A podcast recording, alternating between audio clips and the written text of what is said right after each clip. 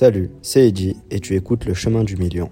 Chaque jour, je partage mon parcours, mes succès, mes échecs et les leçons que j'en tire pour devenir millionnaire à partir de rien. Les épisodes durent entre 5 et 15 minutes, alors rejoins-moi pour cette aventure quotidienne vers le succès. C'est Eddie et bienvenue.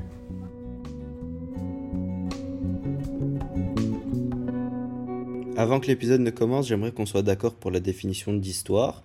Donc, euh, quand je vais vous dire histoire, histoire, histoire, l'histoire que vous racontez, c'est en fait une anecdote, euh, un petit récit court que vous racontez à votre prospect lors d'une étape de vente ou lorsque vous lui parlez. Donc, en fait, c'est une petite étape, c'est une petite anecdote. Bonjour à tous. Alors, aujourd'hui, on reprend notre euh, résumé de secret d'expert de Russell Brunson. Donc, on va parler du secret 10. Donc, il commence son secret 10 en nous expliquant comment une croyance secret. Donc on a d'abord une première expérience, ensuite une histoire sur euh, cette expérience-là. Donc quelqu'un nous raconte euh, quelque chose sur cette expérience qu'on a eue, et après du coup ça nous fait une croyance. Et ça peut être une croyance limitante.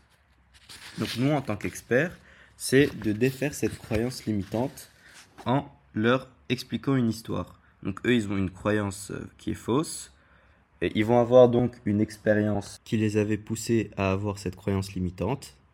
Du coup, suite à cet événement, ils se sont fait des histoires dans leur tête. Et c'est là où on crée un nouveau pont des révélations. Donc pour ce faire, on peut utiliser quatre types d'histoires. Donc le premier type d'histoire, c'est donc le premier type d'histoire, c'est l'histoire de l'origine de votre euh, nouvelle opportunité. Donc là, c'est euh, quand on raconte les 14 questions de l'épisode précédent. Donc euh, les 14 questions du secret 9. Ensuite, on peut avoir notre deuxième type d'histoire. C'est une histoire euh, du cadre et du véhicule. Donc comment est-ce que tu as découvert euh, cette nouvelle opportunité et comment est-ce que tu l'as mise en place? Donc ici, tu vas vraiment lui expliquer comment tu as créé cette nouvelle opportunité ou du moins comment est-ce que tu l'as découverte et mise en place. Ensuite, la troisième histoire que tu peux raconter pour casser euh, une croyance limitante, c'est une histoire de croyance interne. C'est euh, en fait, tu dois leur montrer qu'ils sont capables de le faire, qu'ils sont capables d'y arriver.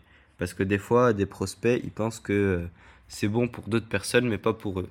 Et là, du coup, cette troisième histoire, c'est que tu dois leur casser cette croyance limitante en leur expliquant une histoire. Ensuite, la quatrième euh, type, le quatrième type d'histoire, c'est l'histoire des croyances externes.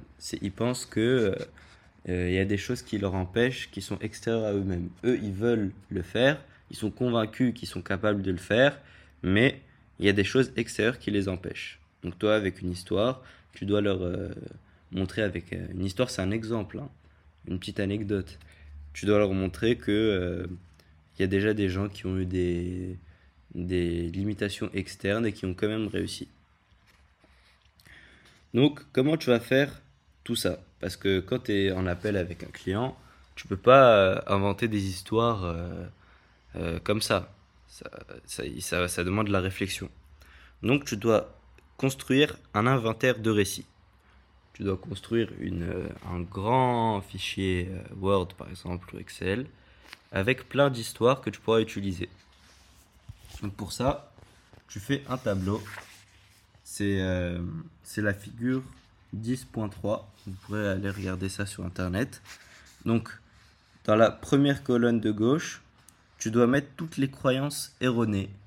Non, en fait, c'est un tableau en quatre euh, colonnes que tu dois faire. Et, euh, et quatre lignes pour les quatre types d'histoires. Donc la première, c'est la colonne des croyances erronées.